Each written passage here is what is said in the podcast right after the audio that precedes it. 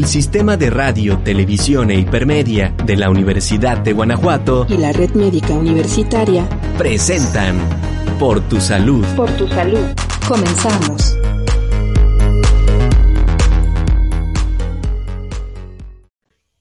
Hola a todos, ¿cómo están? Bienvenidos nuevamente a Por tu Salud. Soy la doctora Beni Contreras, coordinadora de Medicina Preventiva en Red Médica Universitaria Estamos transmitiendo a través del sistema de radio, televisión e hipermedia de la Universidad de Guanajuato.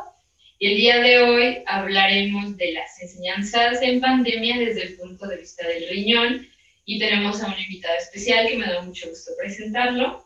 Es el doctor Iván Velázquez, egresado de la Universidad, de, la Universidad Michoacana de San Nicolás de Hidalgo y nefrólogo por la Universidad de San Luis Potosí. Actualmente trabaja en el Hospital Aranda de la Parra en la ciudad de León, Guanajuato. Hola, doctor, ¿cómo estás? Cada año, prácticamente la primera, segunda semana de marzo, eh, se va a llevar a cabo el Día Mundial del Riñón. En esta ocasión queda en 11 de marzo del 2021. El lema de, nuestra, de nuestro Día Mundial del Riñón es viviendo bien con enfermedad renal y desafortunadamente hoy le toca pues vivir el riñón y la pandemia. Es por eso que hoy día traté de darles esa comunicación, esa información a los pacientes o a familiares de los pacientes que desafortunadamente pues son esta población olvidada muchas veces y que pues quedan en ese limbo de información y no saben qué hacer a veces. Exacto, ¿no? Y luego también como familiar de alguien que padece o que vive con esta condición, pues también es importante, ¿no? Tener el conocimiento y poder ayudar a nuestro, a nuestro papá, a nuestro hermano, ¿no?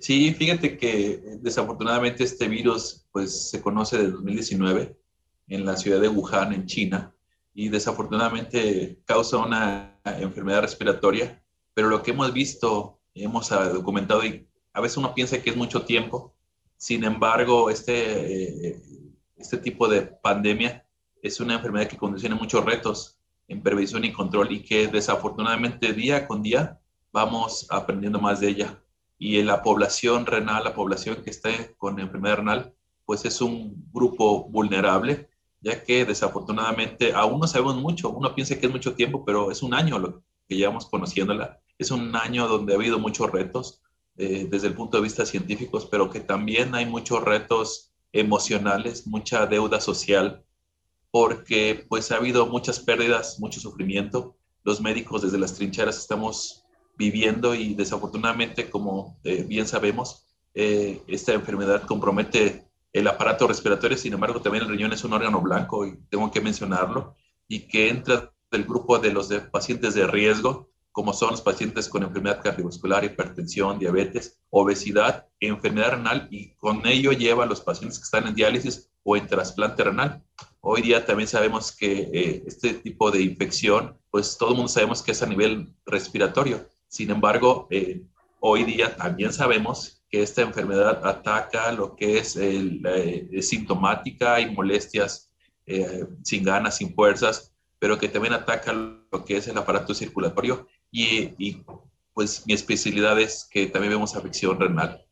el riñón, lo que sabemos del riñón y la epidemia es que muchas veces afecta el riñón. Hay gente que no se conocía de la enfermedad del riñón Hoy sabemos los mecanismos porque este virus tiene unas espigas a nivel de lo que es el, virus y se agrega unas componentes a nivel renal que se llaman receptores del sistema renina-angiotensina. Son algunos receptores bien establecidos en la población adulta, no en los niños, y por eso afortunadamente no les pega mucho a ellos, pero hoy sabemos que estos receptores es el sitio blanco del, de, de la enfermedad.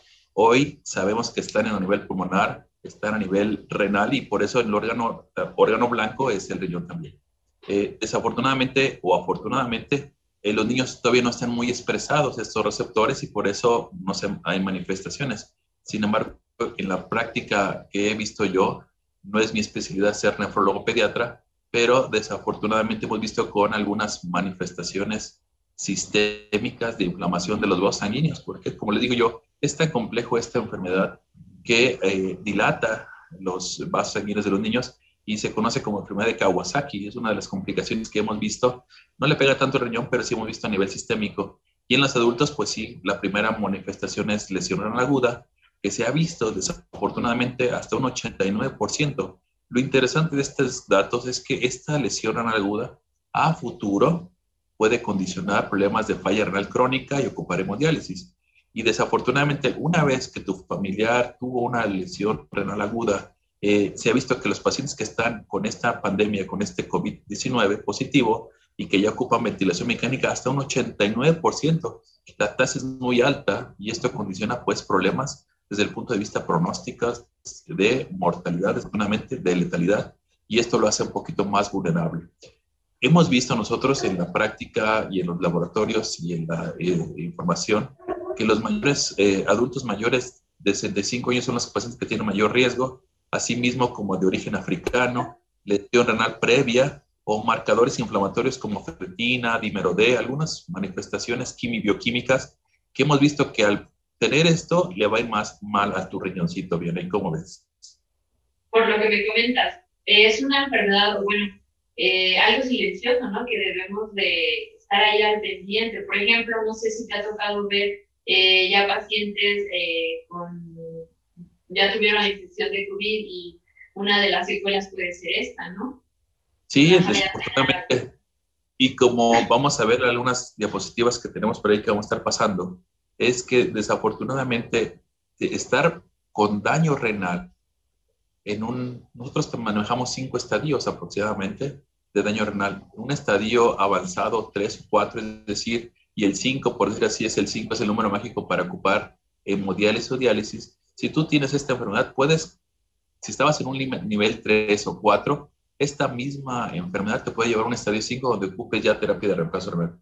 Y como bien lo dices, doctora, muchas veces el problema de esto es que es una enfermedad silenciosa y que no se siente absolutamente nada y ya cuando tenemos la enfermedad, pues ya prácticamente pues hay que empezar a terapia de reemplazo. Es por eso la importancia de esta sensibilidad, sensibilización en la, en la plática para poder transmitir el apoyo y la orientación a los pacientes que están antes de esta eh, enfermedad, los que ya están y los que están trasplantados. Por eso esta importancia de esta plática. Y como lo digo yo, muchas veces el, este SARS-CoV-2 o COVID-19, como se conoce, uno de los trastornos es el riñoncito. Muchas veces piensa que es a nivel respiratorio, pero no, desafortunadamente este proceso eh, afecta y son muchos los mecanismos por los que mal afecta. Uno es el mismo virus ataca el riñón, otro es que la misma eh, tormenta inflamatoria que produce este virus hace que se dé el riñón otros son los medicamentos, la polifarmacia que se utiliza en esos pacientes,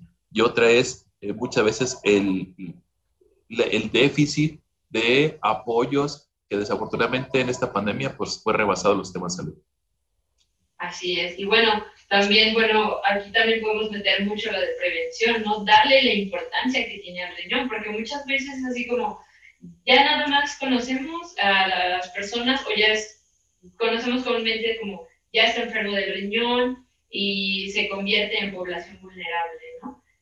Es por eso que hoy día también el, el, el coronavirus y los pacientes renales, eh, es, mi, mi, plática es, ¿qué es lo que debes que saber para tratar de ayudarte?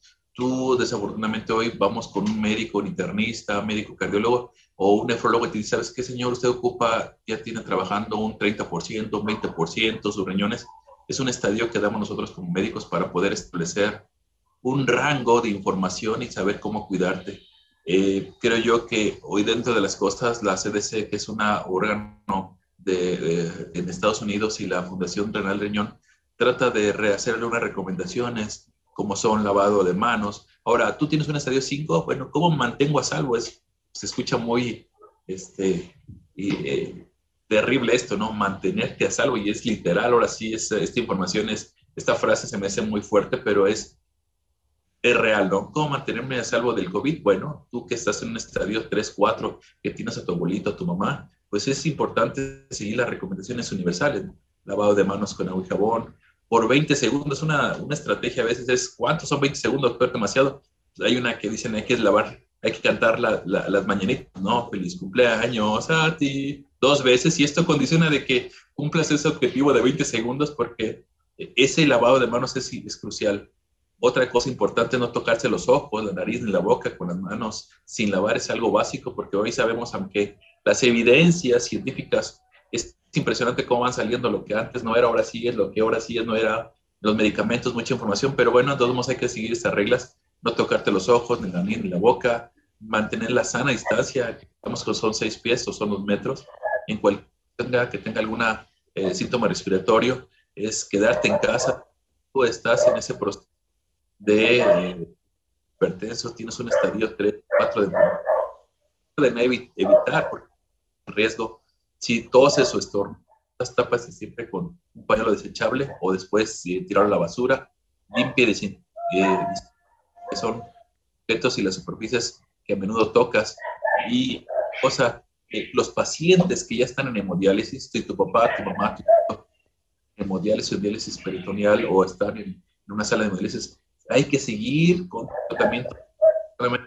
Ese caos, esa angustia, que no salgan, ya no vayas a tratamiento y esto desafortunadamente ya hace más porque aumenta las toxinas de tu cuerpo, bueno, puede haber una complicación más complicada. A veces no sé si pasa y es muy común las personas que tienen algún familiar con enfermedad renal, pues también los quieren como meter como una, una burbuja, que sería, pues todo el mundo quisiéramos estar así, pero es muy importante esto que dices y me gusta esto de lavarse las manos cantando el feliz cumpleaños. Entonces es muy útil porque eh, exactamente, o sea, muchas veces dices, son 20 segundos? Y bueno, yo creo que para que todos, los todos conozcamos esto, es muy útil para familiares, para pacientes, y como dices, o sea, lavar las manos, tener las medidas mm, habituales, ¿no? Porque, bueno, no sé si haya alguna medida aparte o extra que debemos de tomar todos, como la que ya mencionaste, lavarse las manos, eh, sanitizar las superficies eh, eh, que se tocan em, a menudo, por ejemplo, las perillas, em, no sé. Yo pensaría que no, pero bueno, tú nos puedes... No, yo creo que prácticamente son las mismas, las mismas recomendaciones pero lo más importante es que si tú estás en un estadio antes de dializarte o hemodializarte o estás trasplantado, prácticamente son las medidas básicas, salir lo menos que podamos, estar, usar el cubrebocas, lavarse las manos, tener un distanciamiento adecuado. Pero una, una cosa importante que también les digo a mis pacientes es que una vez que ya estás en hemodiálisis, diálisis, es importante que tu tratamiento es prioridad. Pero con esto es que seguir acudiendo a tus hemodiálisis o diálisis peritoneal. Dos, si en esto, cuando cada centro de, de, de diálisis o hemodiálisis cada quien tiene sus reglas. Aquí en Hospital Aranda de la Parra tenemos unos ciertos controles de calidad desde el punto de vista de bioseguridad. Hoy día eh, se van a tocar esos temas hoy. Y, y, cada centro tiene sus reglas bien básicas. Nosotros tenemos un protocolo bien establecido. El paciente está eh, infectado, no está infectado, está sospechoso y, y desde que llega el paciente lo tenemos monitorizando para ver si es o no es. Es por eso que si tú tienes a tu familiar en algún centro, es importante conocer esas esos protocolos, o si no los tienen, pues tratar de implementarlos porque el riesgo de que te infectes dentro de una unidad también existe. Es por eso que eh, los problemas de salud pueden suponer un riesgo, es por eso que cuando, si tu paciente estás cuidando, no sales y nada más vas a su pues sepa los protocolos. Dos, una vez que estás adentro o que hay sospecha, tu centro de hemodiálisis o de diálisis, es importante que sepa qué hay que seguir y aislar a los pacientes. Eh, es importante tener la seguridad de todos y creo que en el hospital donde estamos nosotros tratamos de cuidar esa, esa parte importante de bioseguridad para que el paciente que acuda con nuestras unidades tenga esa oportunidad de sentirse tranquilo de que las cosas están haciendo adecuadamente y que cada centro tiene que hacerlo también, esa, ese, ese, ese protocolo de bioseguridad ante la entrada de sus tratamientos médicos. Eh, es importante también que los pacientes o los eh, servicios médicos que están allí pues tengan un protocolo bien establecido. Cada parte, las enfermeras, la gente de recepción, pues tengan todas esas medidas para poder hacer este seguimiento y control adecuado y que no haya complicaciones. Es por eso que eh, es importante que conozcan eh, cada centro y que es importante también continuar con sus tratamientos y, y, tus alimentos de forma adecuada, porque curiosamente el estar aislado te crea depresión, angustia, soledad y, es por eso que sigas alimentando porque es otra cosa que a veces nadie ve en esta pandemia, ¿no? Los pacientes a veces renales están solos. Hay que tratar de, si por las condiciones sociales tienes que trabajar y dejar a tu mamá, a tu tío solo, pues mínimo que tenga abastecimiento sus medicamentos y sus alimentos para mínimo tratar de ponerte en, contacto con esto. Eh, considerar también si tienes alguna duda con tu médico nefrólogo, con tu médico internista, tener ese tipo de telemedicina donde prácticamente tenga esa confianza de poder preguntarle. Te digo, hemos visto que los pacientes que tienen COVID, porque hemos visto nosotros, y, es curioso porque hoy todo el mundo quiere sentirse orgulloso de ver pacientes COVID, pero nosotros lo vemos de un punto de vista muy, de, muy avanzado por la falla renal que tienen los pacientes y a veces se complican. Sin embargo, lo que te puedo decir es que hemos visto que nos ha ido bien a la mayoría de los pacientes con este tipo de apoyos en sus medicamentos, en su orientación, en su alimentación.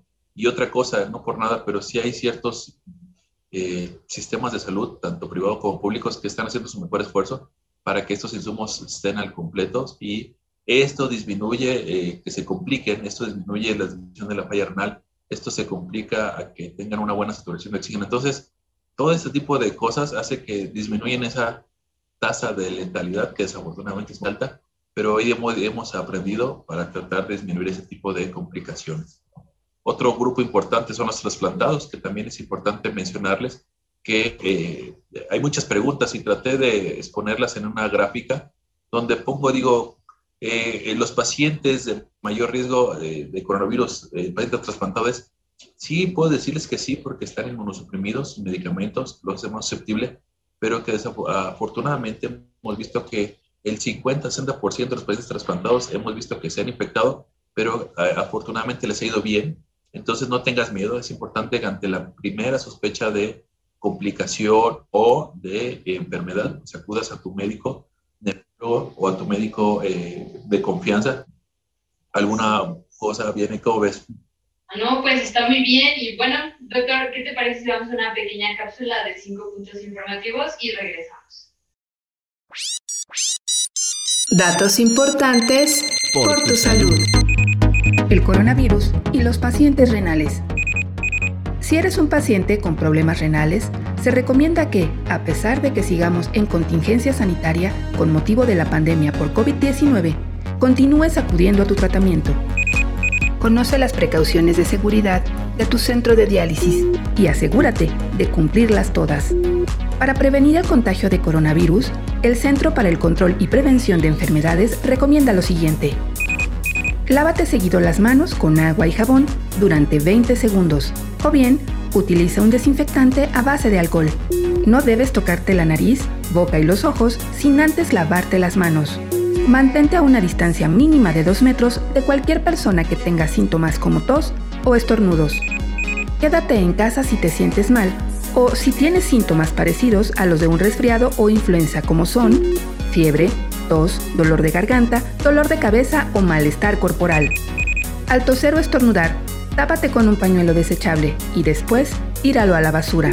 Tampoco olvides mantener siempre limpios todos los objetos y superficies que toques a menudo. Datos importantes por, tu, salud. Ya estamos de vuelta por tu salud.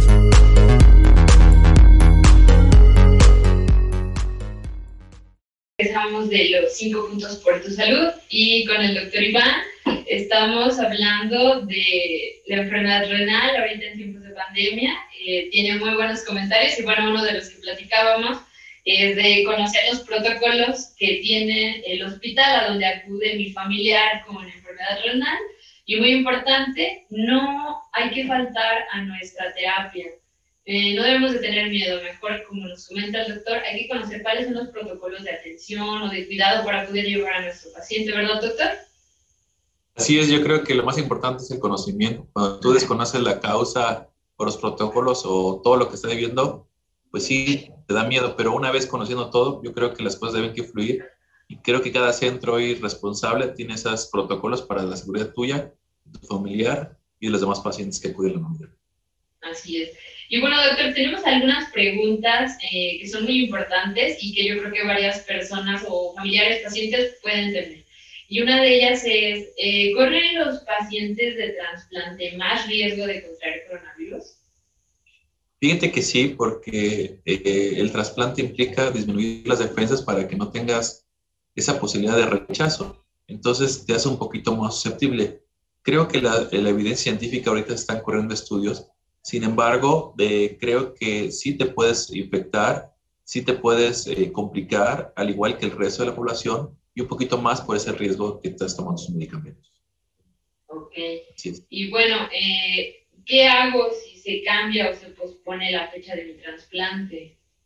Yo creo que hoy día es una bendición que te pospongan tu fecha de trasplante, porque con esta pandemia que hemos vivido, que hemos vivido en carne propia, con esta desafortunada situación social, familiar, económica, yo creo que hoy día las cosas tienen que reacomodar, los institutos de salud deben que retomar esta, eh, porque prácticamente fue eh, superada esta pandemia en los centros de salud y desafortunadamente condicionó eh, alteraciones desde el punto de vista, se complicó, no hay muchos insumos. Entonces, si hoy día se, se atrasa esto, pues debe ser una bendición porque, bueno, hay que hacer una cirugía adecuada, segura, y por eso yo creo que mejor esperar a que las cosas no se compliquen más. Y es bueno que te, hayan hecho esperar, porque al final vamos a salir de esa etapa y cuando estemos preparados lo vamos a hacer mejor todavía. Ok, entonces no espantarnos y más bien tranquilizarnos porque sabemos que pues todo va a estar bien, ¿no? Nos van a estar protegiendo, vamos a estar ahora sí que en la mira y cuando sea el momento pues se, le comunicará al, al paciente. Así es. ¿Pueden hacerme un trasplante si tengo COVID, doctor? Hoy día, si tienes COVID, eh, efectivamente hacemos un protocolo cuando si por alguna se empiezan a abrir las cosas y tú eres eh, positivo al coronavirus, yo creo que lo definitivamente porque no sabemos evolución. Es decir, bien te podemos. Otra pregunta es, eh, ¿puedo donar aunque ya haya tenido coronavirus o pueden trasplantarme el riñón de una persona que ya tuvo coronavirus? Sí, fíjate que hoy día sí es un proceso que llega el virus, te infecta, se complica y si todo está bien, pues no pasa nada. Entonces, si tú eres candidato a recibir un riñón o quieres donar un riñón y que ya pasaste por esta pues experiencia biológica, no hay ninguna contradicción, a menos de que tengas una limitación respiratoria o otra cosa, pues definitivamente no eres candidato a donar. Pero si eres una paciente donador que saliste bien y que no tiene ninguna secuela, pues yo creo que el siguiente paso es que sigas tu protocolo y que tengas esa bonita bendición de un riñoncito, pero bueno, se tienen que hacer los protocolos específicamente para cada, se tiene que individualizar este, este proceso. Se puede hacer. ¿Deben de seguir haciéndose las pruebas de evaluación de los donantes de riñón o se deben esperar? Yo creo que eh, efectivamente una de las cosas es evitar las salidas eh, innecesarias y yo creo que aunque no es innecesario, pero si no se va a trasplantar a corto plazo, pues yo creo que podemos esperar ese proceso para que una vez se reactiven todos los procesos de protocolos para continuar con tu trasplante, pues hacerlos en tiempo y de forma segura. Si no te vas a trasplantar, no tiene que hacerte un protocolo, al final vamos a tener que retomar o eh, reactualizar tus datos para tratar de seguir el proceso. ¿Puedo contraer el coronavirus de un donante vivo? Yo creo que sí, se puede contraer el coronavirus, por eso es importante que los protocolos que están modificándose hoy día con los Centros Nacionales de Trasplantes, con las experiencias que ha tenido España y Estados Unidos, hemos tratado de que sea, todo paciente hoy día se que hacer las pruebas si eh, o no tiene ese paciente, ya sea donador cadavérico o donador vivo, estar seguro de que ese paciente no tenga la enfermedad. ¿Qué opinas de la terapia con vitamina D en los pacientes con enfermedad renal? Porque, bueno, tú sabes que las personas eh, nos dicen, ah, bueno, la vitamina D es buena y uno va y la compran, se automedican, eh, no sabe ni cuántas unidades, y se la empieza a tomar. ¿Qué nos puedes decir de eso? Fíjate que esa historia de la vitamina D viene de unos estudios que hicieron en Estados Unidos porque vieron los pacientes que estaban sépticos, que tenían algún tipo de infección severa en la sangre, en el cuerpo, empezaron a dar vitamina D, pero era una cantidad impresionante de vitamina D. Lo único que pudieron notar es que la gente que tenía vitamina D a altas dosis eh, se moría menos, pero prácticamente eh, el curso de la enfermedad proseguía. Entonces, esa historia viene porque se ha visto que en estudios in vitro es inmunoregulador, es decir, te, ayuda a disminuir con propiedades antiinflamatorias para que esta, eh, ahora sí que el virus lo que hace es una explosión de, de inflamación eh, y daño a los órganos y esto condiciona pues alguna letalidad 100%, hasta un 100%. Sin embargo, la vitamina D, como es un medicamento, tiene que tener mucho cuidado porque también se intoxica a la gente. Entonces, uno, mi recomendación es no comprar si no está prescrita por un médico porque te puedes, de un bien, te puedes intoxicar. Dos, Hay evidencia que se ha visto que previene por su propiedad inmunoreguladora, antiinflamatoria, sí, pero yo creo que lo más importante es individualizar, porque hemos tenido pacientes que se intoxican ya no tanto por la prevención, sino se intoxican por vitamina D, que no la requerían y pues viene el mayor problema. Entonces, mi recomendación como nefrólogo es no te automediques, cada paciente es individualizar, dos, no te angusties y porque es otra cosa, ah, se detecta algo que se dice y automáticamente eh, saturan los, las, las, farmacias, disminuye el medicamento y otra gente que sí lo requiere, entonces es un desastre desde el punto de vista humanitario, porque hay gente que sí lo ocupa y ya no la tiene las oportunidades, otra gente que no lo ocupa la está tomando y eso hace que se encarezca. Entonces somos una, una sociedad que desafortunadamente no pensamos en los demás y esto condiciona que todo se complique, la gente que lo requiere no lo tiene. Igual pasó con la cloroquina, los pacientes lúpicos también, se hubo desabasto, entonces ellos sufrieron, había recaídas, entonces fue un desastre. Es por eso que mi recomendación como nefrólogo es tener, mantener la calma, ver si tú en realidad ocupas el medicamento desde el punto de vista médico. Dos, tienen la enfermedad, pues tampoco te va a causar muchas cosas. Yo creo que lo que sabemos hoy día son los esteroides, si hoy día sabemos que son los antiagregantes plaquetarios o anticoagulantes, eh, oxígeno, esperar, pero a veces hemos eh, eh, saturado mucha información que desafortunadamente esto complica mucha ansiedad y desenlaces fatales. Excelente. Muy bien, pues agradecemos mucho. Estuvimos con el doctor Iván Velázquez, egresado de la Universidad Michoacana de San Nicolás de Hidalgo y nefrólogo por la Universidad de San Luis Potosí. Actualmente se encuentra laborando en el Hospital Aranda de la Parra en la ciudad de León, Guanajuato. Y agradecemos su atención en la emisión de este programa Puerto Salud. Los invitamos a ver la programación del Sistema de Radio, Televisión e Hipermedia de la Universidad de Guanajuato mi nombre es Vianney Contreras, coordinadora de Medicina Preventiva en Red Médica Universitaria, y nos vemos en la próxima emisión. Saludos. El Sistema de Radio, Televisión e Hipermedia de la Universidad de Guanajuato y la Red Médica Universitaria presentaron Por tu Salud. Por tu Salud. Gracias por sintonizarnos. Nos escuchamos en la siguiente emisión de Por tu Salud. Por tu Salud.